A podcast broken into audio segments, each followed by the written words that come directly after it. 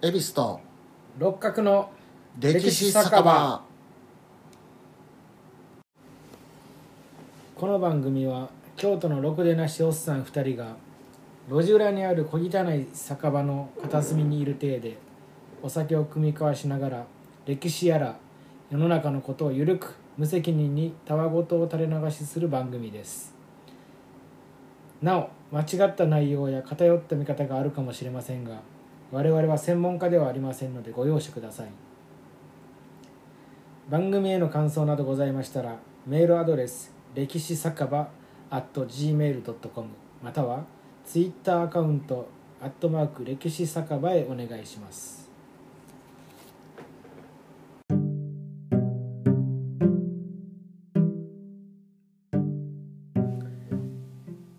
はいということで第10回始まりました。はいお願いします。で今回も前回に引き続きあの日課ウイスキーシングルモルト余市今度は、えーロックで飲みたいと思います、はい。香りがいいですね。うん。甘い香りがして。ロックはロックでいい、うん。またやっぱ飲みやすくなりますね、うん。いい そんなに言葉を語ることもなく、うまいもんはうまい。うんそうそううん美味しいな。やっぱり。あということで、えー前回の続きで北方領土の戦後の話をしていきたいと思います、うん。はい。で、えー日本がポツダム宣言を受託して幸福文書に署名した、えー9月2日に正式に第二次世界大戦が終結しますと、まあ、前回言った通りなんですけども。でポツダム宣言には日本の領土は北海道本州四国九州および連合国軍にを認める周辺の島々と決められました。でその他の領土は、えー日本は朝鮮の独立を承認し朝鮮に対する全ての権利と請求権を放棄すること。で日本は台湾に対する権利と権限を放棄すること。で日本は千島列島と日露戦争のポーツマス条約で獲得した南カラフトに対する権利と請求権を放棄することが明記されてました。うんど。辛い。で日本はこれに署名します。で手放すわけですね。わけだしゃあないなでこの結果沖縄鹿児島の奄美諸島東京の小笠原諸島うん。朝鮮半島南部がアメリカに占領されます。で満州南カラフト千島列島北方領土朝鮮半島北部はソ連に占領されました、で日本本土は連合国軍に占領統治されます、で1951年昭和26年9月8日。日本の領土は、えーポツダム宣言の通りとした平和条約であるサンフランシスコ平和条約うんが吉田茂内閣。うん。あそう吉田茂の義理のおじいちゃんが大久保利通なんですね、で吉田茂の孫が麻生太郎元総理だから大久保利通の血を引いてるんですね麻生さんは。あそうなるんですか？うん。あ義義理義理やろ？だからお母さんの方の母親の方のっていうか麻生さんからしたおばあちゃんのおじいちゃんが大久保利通ってことやから。本当？うん。え吉田茂の孫やんな？そうそうそう。吉田茂の義理の？おじいちゃんやから母方の母方というか奥さんのおじいちゃんってことでしょ、あじゃあ血はつながってるね、うん。確かに。うん、素晴らしい。すごいね。麻生さんって。で吉田茂内閣で、えー主な連合国とサンフランシスコ平和条約を結んで日本国の主権を回復します、うん。で、えー中華民国は国境内戦のため講和会議には招かれませんでした呼ばれてないんですよ、中国は。でソ連などの共産圏は出席したんですけどもアメリカ軍が日本駐留を認める条項に反対します。戦後アメリカ軍が日本に駐留することを反対して調印はしませんでした、うん、でインドビルマも米軍駐留に反対し不参加します、うん、で朝鮮は日本と戦争状態になかったため署名国になることを連合国から拒否されました、まあ、戦争してないんでね朝鮮とは。その後中華民国インドインドネシアなどと個別で講和条約を結びます。まあそれで戦争まあ戦争状態が終わるってことですね。戦後処理ってやつそうですね。はい。でまあつまりソ連とは条約が結ばれず国境も確定せず国交も結べてない状態です。この当時、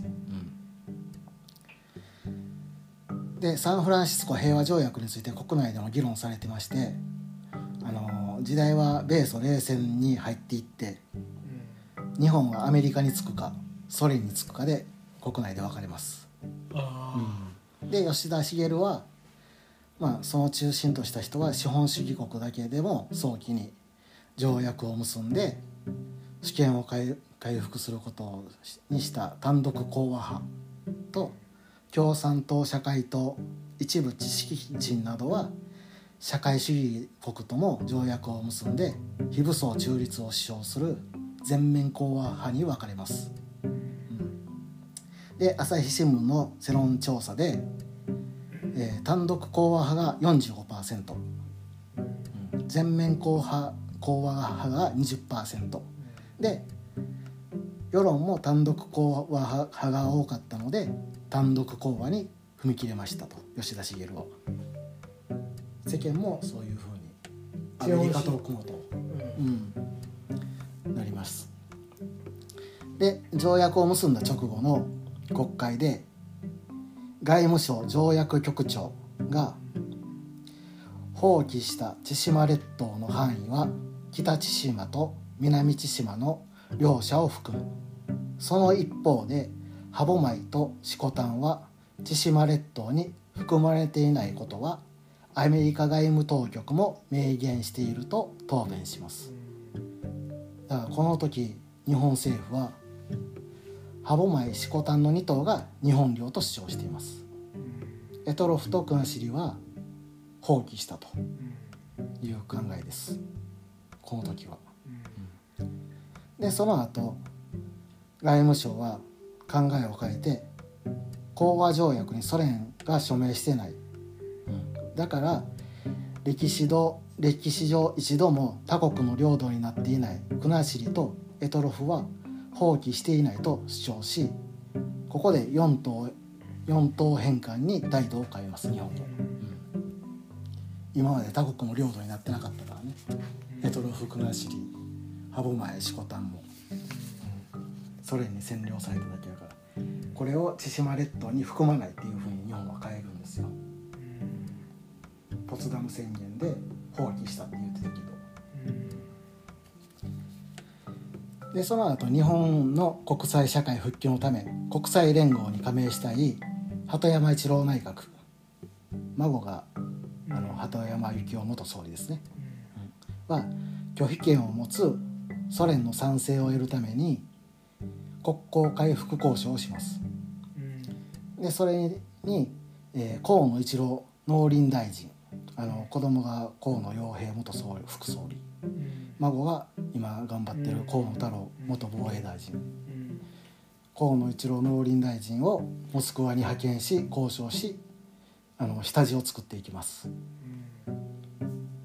で1956年昭和31年10月モスクワでソ連と国交回復の後平和条約を結んでその後歯舞色丹を日本に引き渡ししてでその引き渡しした後国後エトロフの帰属を考えるという国境問題を先送りにした内容で日ソ共同宣言に署名します。でここで平和平和条約も結んで2島返還で決着する意見も出たんですけども国内世論や閣議の結果2島返還では平和条約は結ばないと閣議決定されます4島返せとねいうことで。まあでもこれでソ連と国交が回復して日本の国際連国連加盟が全会一致で認められます。で鳩山一郎総理の悲願はこれで達成されますね。国連に入れたっていうことで。ただ領土問題は棚上げ、うん、でこの後アメリカの国務長官が歯舞色丹の2島返還で平和条約を結ぶんやったら沖縄は返還し返還返還しないと発言するんです。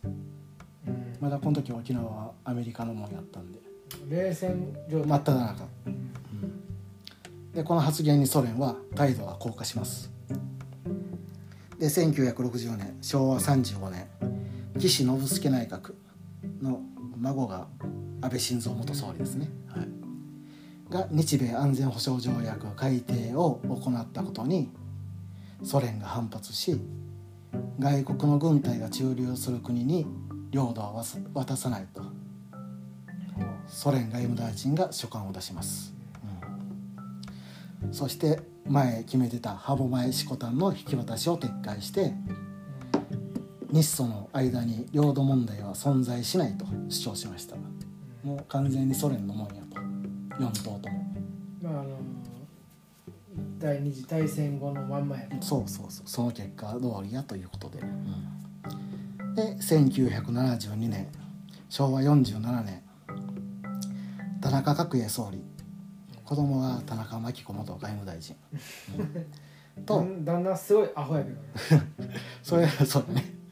とそれとソ連の、えーブレジネフ書記長と会談するんですけどもトップ会談ですね日本とソ連のマキコさんが？いやのお父さん田中角栄ね、あはいよかった、うん、この時は真紀子さんまだ子供やから、くりした。あんな人できへんですよ、うん、でこの時北方領土問題は全く取り合ってもらえなかったんですよ。うん全くのソ連はで1988年昭和63年。コンピューター付きブルドーザーでも無理やった。そうそう。国土改造やったっけ？強靭化は今か国土改造やねなんか日本列島改造そうそう改造論か。うんもう日本中新幹線を作るようで、ああ。うん、もうどんどん公共事業してすごいよね。インフラ整備して。すごい人やね田中角栄。小沢先生が親父という言葉やかすまあほんまに魅力ある人なんやろうね田中角栄っていう人は。日本を引っ張っていって。らそうそう。なんかあのダウン水曜日のダウンタウンでうん。ゲルが石破さんが出た時。石橋ゲルさん。石橋ゲルさんが出て 日本のす当時その親父が白金かなんかほに住んでて。ううん。あのゲルに言うたんかゲルの親父に言うたんか分からへんうん。日本の全てのことは永田町じゃないとこの白金で決まってるってああ自分の家で。はあ発言しはっなんかその白金の家から一回曲がっただけで田中角栄の地元の家まで着くっていうはあすげえ。なんかそのために高速作ったみたいな話もあるしね。えぐ。関越道かな。でもかっこええわ。そんな伝説を残す人やからね。でその人がソ連のトップとあってもこの問題は取り合ってもらえへんかったと。ああそんだけの。もうソ連はもうこの時のソ連も米ソ冷戦の真っ只中で。ニコライ2世あそれがまあまあ もうとっくに処刑されてる。がウィッテ。クロパトキン。うん。もう全然あれいないですけど。ソ連の時代やから。そうか。もう言うならレーニンとかスターリンとかね。ロジェストウェンスキーは過去の。過去の人のあんなもんロシアの恥でしょうね。言わんといてあげてよ。うんごめんごめん。まあで時が進んで1988年昭和63年。でこの年の前年に総理を退陣した中曽根康弘元総理。それがモスクワでゴルバチョフ書記長言いにくいゴルバチョフ書記長と会談して有名なあのあざの人。でこにあざがうん、でもなんで結構絡むねやっぱりソ連に。やっ日本の政治家ってなんか好きやなソう連ん。とか共産とかまあやっぱ北方領土の問題もあるし。あるからやっぱ、やっうん。なんとかしようとしてたんちゃう？ねぱあけいやでも結構絡んでるね。みんなさうん行くね、行くようね、ん、不思議とね。敵対してるけどねずっと、うん。で中野曽根さんとゴルバチョフの会談であの領土問題はないとしていたソ連の態度を軟化させます。中曽根さんすごい、うん、すごい論安の中やからねこの人、まあ世界情勢もあるやろね。そう。のもうソ連のほんま最後の方やから。で日ソ共同宣言の原点回帰を検討するということになったんですよ。一回戻そうとそこまで、で1991年平成3年ですね。海部俊樹総理。この時は。ちょっと覚えてるかもしれない。で、えーソ連はゴルバチョフ大統領になりますね。ゴルバチョフが。うん。大統領ってことは民衆？いやまだソ連やけどなんかペレストロイカとかで大統領っていう役職になるんですよ。書記長から、うん、でその間で北方領土を話し合いで解決すると合意します。ここで北方領土を話し合いますよってソ連が認めてくれたんですよ、うん。ソ連がね。うん、認めてくれたんですね。でもその直後にソ連は崩壊しますでその後あのロシアエリチン大統領になって、はいでそこで話し合いで解決する方針を取ってくれますエリチンも、うん。日本政府もそれで4島一括返還にこだわらないとするっていうことになります。今まで4島一括して返せよっていう単をちょっとそれも置くよと、で最初2頭何がね、2島言うてたんがうん。すぐに4島になってででこの時ずっとその4島やなんや言うてる感じでソ連は領土問題ないってなっててでここで認めてくれたんで領土問題があるっていうこと。まあ、もう一回よく4頭うんいや返こっちも日本もあのソ連があロシアがロシアが言うなんかしてくれてるんで日本もなんかしますよと。一括で2島先行返還でもいいよっていうその後に話し合いましょうっていうエトロフ・クナシネの話は、うん、っていう両方とも柔軟になっていくんですよ、うん。うん、でなんか不穏やな。うん。で1993年平成5年。逆にそんなグダグダしたらあかんような気がするわ。決め何も決めず。決めな決めなあかんと思う。ただ問題があるってだけになって2頭でもいいですよ、うん。でやっぱ4頭でもいいですみたいな。そうそう。何も決めてない。んか。ふんわりした。ただお互いなんか問題があるねいうぐらいの。で向こうもロシア崩壊してあそれ崩壊して。新しい国のととこやし。そう結構攻め時言うたら日本にしたら攻め時やったんやけどね。ここは。フラグだとんな。まあこういうことになってまあ向こうも折れてくれたしこっちも折れるみたいな感じになったんですよ。あそこはいかなあかんとこやったなうん行かなあかんとこやってんけどね。金で解決してもよかったんですよこの時に。ソ連お金ない時やから日本が買い取るみたいな形でもね。こうそういう交渉の余地があったんですけどもまあこういうなあなあになるというか。とりあえず総理大臣誰が海部都市海部さん。あかんな。まあでもこれでまあ問題があるっていうことが分かったっていうだけになったんですね。それも認めてくれたっていうことで。そこが大きな一歩やったんですよ一応、あそう。う、ん、領土問題があるっていうことで、でなないって言って言ってはったもんな、うん。うん、で1993年平成5年細川森弘総理あれですよ。細川家のお殿様の末裔ですね。そうかわけね。あの明智光秀を裏切った人ね。ああそう行く言うて行かへんかったって。ふ細川藤孝やったからな情けないやつやなあいつは。だから子俺は供嫌いやな。子供がうん。あれや、バンダンエモンの方が好きやわ。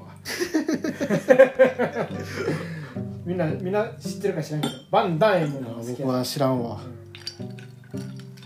とそれとエリツィン大統領ね。最後和歌山の方で討ち死にしたやつがおるんですけどあバンダンエそうなんそれはほえ？細川家の人の？いやそれはあのあのバンダイエモンは豊臣なんか知らんけどなんかバン豊臣方について、うん。なんか最後若林やわ和歌山の方で討ち死にしたみたいな。夏の陣まで頑張ってた感じ。そうそうなんか胸郭みたいなやつやったんやけどへえでもまあなんか分かる人分かると思うんですけどあの花の刑事の前田刑事みたいなちょっと歌舞伎歌舞伎者みたいなやつで、うんまあなんかすごいとんでもないやつなんですよね。細川藤あの細川家のそれは、うん。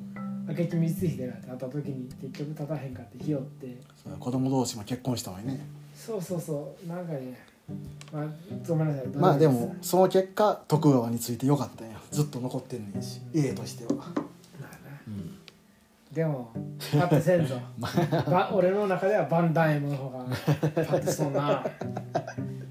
まあその細川さんとエリチンが会談して領土交渉北方四島に限定する東京宣言に署名します。でここで交渉が出てくるんですね。領土交渉として北方四島が。で1998年平成10年橋本龍太郎総理とエリチン大統領が会談して西暦2000年までに平和条約締結に向けてお互い全力を尽くすことにします、うん。でこの年 現役閣僚として初めて鈴木宗男議員が国後島を訪問します、素晴らあいかはった。うん、先生。閣僚としてね。いかはるんです。やっぱ地元が北海道のその北方領土のあの根室のところの出ぱりあれやろうね。おじいちゃんとか苦労しあったんやろうね。多分そういうの。だから地元の選挙区にその元島民の人がいっぱいいるからどうしても返還したいっていう気持ちはあるよね。やっぱり。地元議員として。あの人あの人叩かれたんやろ。だかなあなたは疑惑疑惑の総合商社ですよってそうや池ね、上ちゃんに言われてましたけどね、うん、その後話するけどね。それもだからこの時橋本龍太郎とエリチンでまあななんとか近いうちなんとかしようってことになって。はいで2000年平成10年ロシアプーチン大統領になります。2000年、長いなああの人。うん、プーチンさんだからこの時から始まって8年やって途中4年あのメドベージェフに任してまた4年後復帰して今がある憲法で2年連続以上はあかんって書いてあるからロシアの憲法で。で共産党の C 委員長は今このプーチンよりちょっと前8月ぐらいに委員長になって今もずっとやってはる。委員長。プーチンより長い。あっぱれ安定してね共産党は。組織が。そんだけなずっと続くということは俺が大沢あかねのおじいちゃんやったら「あっぱれ!」っていうとこは。勝つじゃないんや。あ勝つ勝つじゃない。あっぱれ。そこはあっぱれや。やっぱりないよね、うん。でプーチンとこの時の日本の総理が森喜朗総理、うん、と会談して日日ソ共同宣言の有効性を認めて歯舞シコタンの引き渡し交渉と国後エトロフの帰属も享受することを確認するイルクーツク宣言に署名します、グループ特性に、はい。だからもうロシアもプーチンも歯舞シコタン引き渡して平和条約結んだ後に国後とエトロフの問題を話し合おうという。まあ、2頭変換ないとりあえずうん先行変換2頭先行変換っていうんやけど、その後のことは話し合う、うん、っていうの、えー面白いな、うん、になるんですね。面白いとはあかんけど、だからこの時が一番あの領土交渉が前進した感じになるんですよ、でもその先に何が狙いがあるかやんな、うん。でだからプーチンさんもこの時大統領になったばっかりでその国際デビューしてなかったんでそのいろはを教えたのは森喜朗総理なんですよ、うんすごいやん、うん。森さん結構プーチンの師匠みたいな感じで慕われてる人ですね、うん森さんってあれやな。うん、打ち首にせなあかんな。打ち首？森喜朗打ち首せなあかんなんで？プーチンはそこまで育てたらあかんや そういうことか。ろお前おらんかったら。国際社会のいろはを教えてしまったそうってこと？そうそうそうそうそう。いうことあかんなほんまに。すごいやつを上半身皇帝を裸で馬乗る。こ皇帝やであの人、うん皇帝やからな。ロシア皇帝を作ったやろ、うん。それを手助けしたんやな考えたら。うん。魔王ちゃんすぐこけるとか言うてうん。る場合じゃないでそれの方がえぐいやろ。実はそういう実績があるんですよ森さんは。究極のリベラル左翼やったんやな。いやーそれはどうかわからんけど。それで神の国とか言いながらあの人のは一体何やったんやろいやほんまに神の国はもうたはるとやなあの人だってさあの天皇の神の国とか言う時言うといてさ、うん。プーチンを育ててさでもこの時だって意味不明やん。みロシアも民主主義の国になったと思ってるからさ。えぐいでプーチンもまだ若いし教えたろう思ったんやろ。や手ほどきしたろう思ったんやろ。やっぱり、ー森さんすごい、なるほど。そういう考えがあった。ほやそうやねほんまに。プーチン育てた男や。皇帝にした男やな。下兵兵を育てた。あいつ誰だ。モロッコの。モロッコのトラ、ねモロッコのなんかやったな。忘れた。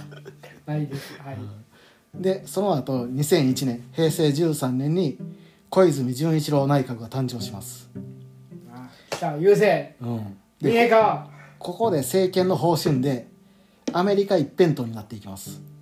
ああはいはうん。いプレスリーの真似したり。ああそうそうそう。んブッシュやな。うでここでもう北方領土への関心が薄くなっていきますでプーチン大統領は日本がアメリカに近づいていくことに不信感を強めてうん。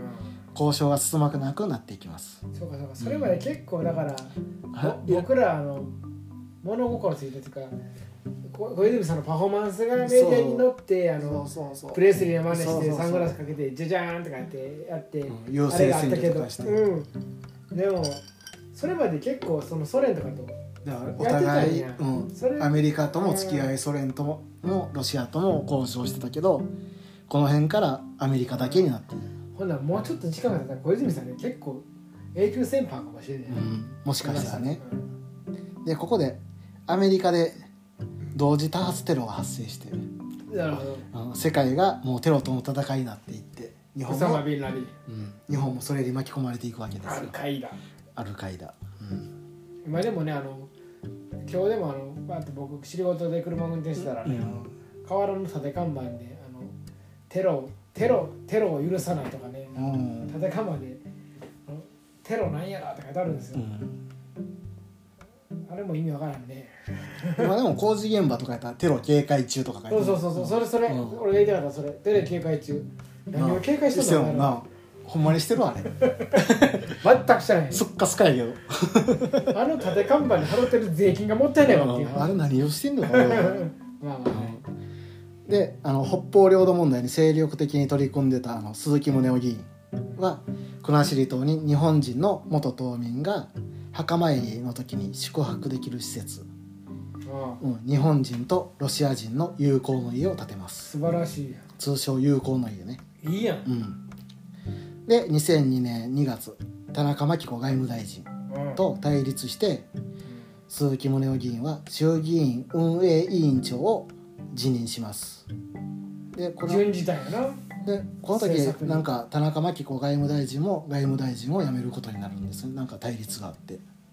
両成敗になるみたいです、うん、でその9日後国後島宿泊施設の斡旋収賄疑惑で追及されるようになっていきます。ムネハウスか。うん、で共産党議員が国会で「モネオハウス」と発言し世間で話題になり関心が高まっていきって当時社民党のささっき六角さんが言ったあの杉本清美議員ねも疑惑の総合商社と発言して注目を浴びるようになっていきます。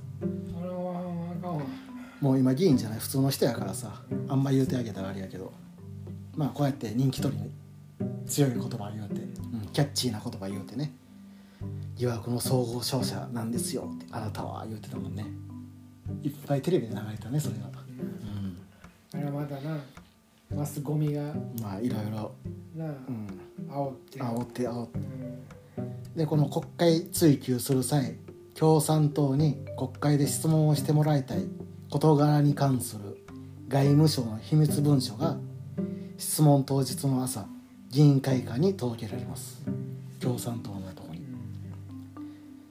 こういう証言があって外外務省が秘密文書を共産党議員に渡すんですよ、おう。うん。胸を落としたいからね。鈴木宗男邪魔やったから。でアメリカと同盟強化に進めていた小泉政権でロシアと独自のパイプを持って外交する鈴木宗男議員を失脚させたい外務省が利権問題を持ち出して共産党に質問させた疑いがあります。マスコミも来るやんうん。ほな胸ハウスとか言うて煽ってなそうそうそう。そだって言うたらさなんか俺らの印象でしたらさ宗男がさなんか勝手に税金で立てて利権を貪ってるみたいなイメージやったやんか。だからあれ根室の地元の業者に建設を依頼してあの国後島にやらせてんそうやけどそれは地元の業者やろ、だからなんで東京の業者にさ、やらすわけないやん、うん、おかしいやん、地余計元の金かかるやん。だからあのもともと地元の業者にやらすって国でも決まってることやったし。違う違うそれは当たり前やん、公共そう税金使うんやから、うんそら安い距離かってコストやん。いだからその地元の業者と宗男がつながってまあ近いあれやったから。やそりゃそうやろ、うん、地元やからね。当たり前やん。そこ全員そうやんそう。全員国会議員ってそうやからね、うん。だからそこを外務省がついて共産党に資料を渡してそういう資料を渡して。清美ちゃんが「そこ奏者ですよ」うん。あのあなそう。たは疑惑の。テーパってあれはね実はねあの当時前の海がね前の海がああの技の技のデパート。ってそういう流れからねあなたは技のデパ疑惑のデパートどころじゃありませんよと。あいやそうそうしたですよそう。前の海がかわいそうやわ それそれ聞くまで僕前の海のこと分かってへんかったけど そうやった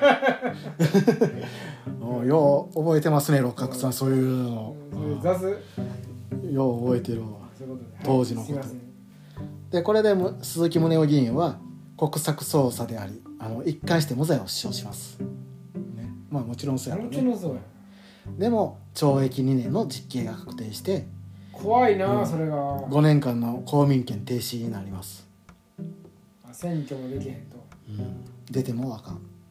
で鈴木宗男うん、鈴木宗男議員は日ソ共同宣言通りに実行して平和条約締結後あの2島を引き渡してもらって歯舞と四国丹ですね。引き渡してもらった後国後択捉の交渉をする考えででこれが4島一括返還の人から国賊と呼ばれてました。2島返還論は。4島一括返還論者からは鈴木宗男は国賊やあうん。あいつは国賊や言うていうそういうレッテルを貼られてなんかそれはなんか報道で見たことがある、でも鈴木宗男はもうちゃんとその日ソシナリオ共同そうそうそう。島にちゃんとそういう交渉をずっとしてて水面下でもやっててんやけどこれで。外務省も勝手に交外外交交渉してる。鈴木宗男が邪魔になって二元外交になるみたいな感じだね。でこうやって議員から追放されていくわけです。国益なんやろな多分分からへん。まあ鈴木宗男議員は今、えー令和元年の参議院選挙で日本維新の会の比例で当選して9年ぶりに国政復帰を果たしています。今参議院議員で頑張ってますね。頑張ってほしいですね、またね領土問題も交渉もしてもらいたいですねでその後あの2002年平成14年に小泉総理が電撃的に北朝鮮を訪問して拉致問題が明るみに出てうん。で世間の関心も北朝鮮になっていきます。はいはいはい、うん。でその後北朝鮮は、えー核実験やミサイル実験などでうん。やっていくうちにあの日米同盟の重要性が一段と高まっていきますね。やっぱ日本にはアメリカが必要やと。でもうアメリカに北朝鮮を攻撃してもらいたいっていう期待が高まっていきますよねこの時。まあいつアメリカが北朝鮮を攻撃するんやっていう。まあ情けないけどね、空母が空母部隊がなんか日本海に入ったとか話題になってたもんねこの時。ああそうそうそう、うん。あの第七七艦隊、うん。と3つぐらいの艦隊が集日本近海に集結して。時でも自分も嬉しかったもんななんか。アメリカがやってくれるって思ってね。だからより一層これこういうことで北方領土問題いうかロシアとの関係がどんどん冷え込んでいくんですね。でこうやってまあ10年ぐらい交渉に進展がなくて。で2012年平成24年に第二次安倍政権が誕生してうん。でプーチン大統領と何回も会談をします。すごい会談を重ねていってで2016年平成28年安倍総理の地元長門市でプーチン大統領と会談がセットされてうん。長門会談って呼ばれるやつ。これも盛り上がったでしょ結構あのね我々京都なんですけどねなんか覚えてるのがねその後にプーチン大統領の奥さんかん。2人で来るかなんかでそう。京都がね限界態勢だった時がね、安倍昭恵さんとうん、一緒にプーチンの奥さん奥さんと。一回あったんですよ。そうそうそう。やたらおまわりさんもうすごかったね警備が、うんうん。うん。あれはなんか覚えてる？うん覚えてる。ほんでなんか「何これ何これ」言ったらプーチン大統領の奥さんが来るんやみたいな話。でなんかそれはめちゃくちゃ覚えてますね。だからこの時あの領土問題解決するんちゃうか言うてすごい盛り上がってなるほどなるほど、やったんですけど何の進展もなすなく期待外れでしたねこれも。なんでプーチンは来たんやろなそんなほんまにそういう余地はあったと思うよ。安倍さんのカードがまずかったってこうーんわからへんこんこの時何もほんまに決まらんかったしね。なんかすごい盛り上がってたりとか来るってことはさそうある程度の。それまで20回30回ぐらいずっと2人で会談してたし。これは都市伝説的な話だったら悪いけどさ蹴ったんちゃう？安倍さんが。それはでけんよ。なんかあったんかもしれんし。平清盛の和製の名にかけて。でアメリカの関与があったかもしれんよやっぱり。平将国清盛竜道の子孫の名にかけて無理やったんちゃアメリカは日本とロシアが仲良くするのはあかんからね。認めへんから。ずっとそれに反対してるからそういうちゃちゃもあったんかもしれんね、う可愛い女の子みたいな日本って。うん、ずっともううん 大きい大人を2人に。リトル？キュートリトルガールやな。クールやね。で今そこに中国が入ってきた三角関係のあれに、ややこしい早くとかしかなかったで2020年ロシアのロシア憲法が改正されて領土を他国に割譲することを禁止すると明文化されます、うん。うん、もうしたらあかんよと。領土を渡る。でもまあ一応国境未確定の土地は交渉の余地があるみたいな感じなんですけどね、うん、でロシアでは北方領土に関心のある人は少ないです。あそうなんや、うん、全然もう端っこですからね。東端やから別にどこにあるかどうでもいい。うん。はい。いや分かった。じゃあ要はアメリカとの、うん。要はそうせめぎ合いってことやんな、だからもし北方領土が日本領になってそこにアメリカ軍が駐留したら困るやんロシアをやっぱり近いところに、うん、そういうのも懸念して。返していかへんっていうことですね。でもでロシア最大の屈辱である日露戦争で南樺太と千島列島が奪われて第二次世界大戦で取り返したと教育してますねロシアは。日露で取られたと千島列島も南樺太も全部。でも前半の話で話し合いで、そうやでもともとは。うん。うん。取られたのは南樺太だけやねんけどもロシアではそういうふうに間違った教育をしてるわけですよ、いやうん、でまあ今現在も北方領土交渉は何の進展もしてないですね。そのままです。でまたあの丸山穂高議員が元議員ね北方領土は戦争で取り返すしかないと発言してもうこれもめちゃくちゃ叩かれましたよね。実際取り戻そう思ったらそれしかないでしょうね。武力しか。武力を見せるか。金銭で解決するか。まあでもね今の日本人それする根性ないからね、ん。僕も嫌やしね。その戦力もないしね。それに値する何かもないしね、だから日本もロシアも実際解決する気がなくてうん。もうこのままでいい状態なんですよ実は。だからそうなんですよね。だから損得だけでしかもうないからね、うん。それをなんかこう理念っていうのがもう今僕らも含めてマジでないですもんね、だから現実的に考えたらほんまにあの鈴木宗男議員が言うてるように2頭はもう返してもらうと。歯舞シコタンは。それはロシアも返す言うてるから。でもね江口さんこれ怖い話がね、まあ、まとめ言ってください。よあもういやいいいいです。どうぞ、でもね恐ろしい話がね僕自身どうでもいいんですよ。なんかねつらおいっぱい思うことあるんですけどどうでもいいっていう風になってますよねいやーまあねそんなに日本人もそんなに関心がないし。そうそうそうそうナショナリズムっていうのが年々失われてるというか教育かな、教育やろうね。そんなに関心もないしほんまに。うん。ただほんまに解決したい思ったらあの今までの交渉ではあかんと思うね。例えばねなんかね、全然話変わるんですけど10年前坂の上の雲とかうん龍馬が行くとかいうの時ってこの国のためにってなんかすごい頑張った国粋的なちょっと気持ちはあったんやけど今はこう死んでまで守りたい日本ってなんかなくないですか？うーんまあ僕は戦うけどな。国体の誤字って言ったらそれは天皇うん。なんやろうけど何を守る守りたい？でもそれは家族を守りたいとかうん知知りり合い家族がないから、友達を守るとかそこやろうね。知り合いを守るとか、いや俺なんか僕の中で次のフェーズなんですよ。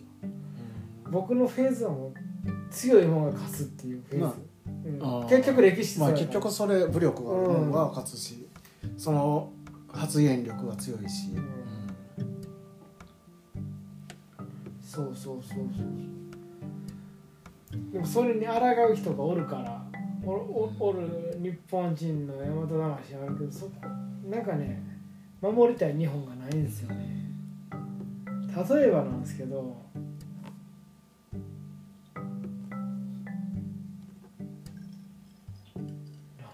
なんで天皇のために死ねるって思ったんですかね。うん多分ねあのほんまの兵隊さんっていうのは家族のためだと思いますよ死ぬって、結局そうか、あの口では教育では天皇のためとか言うけども結局はアメリカ軍が本土に入ってきて自分の家族が殺されるのが嫌やからうん。そのために自分が犠牲になるっていう、なるほどね、うん、はい。家族愛。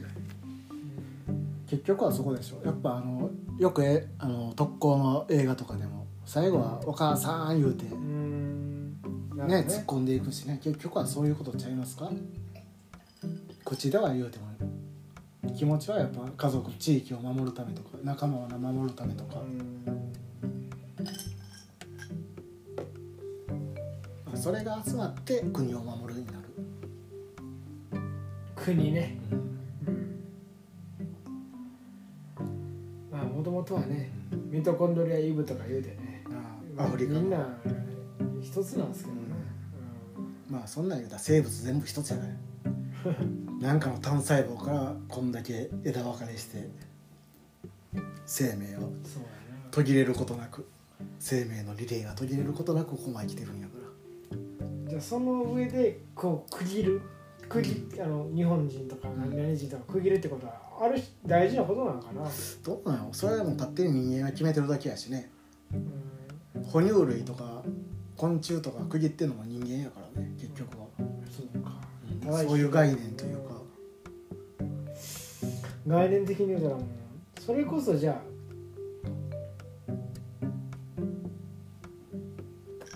何も天皇とかも分かんなくなりますよね、うん。まあただ伝統があってこの国をずっとね治めてるっていう感じかな。うん。その伝統があるっていう、そうそう。うん。だからいいですよね。伝統は買えへんからねお金こんなところでうん。すいません、はい。長くなりました、いえいえ。失礼します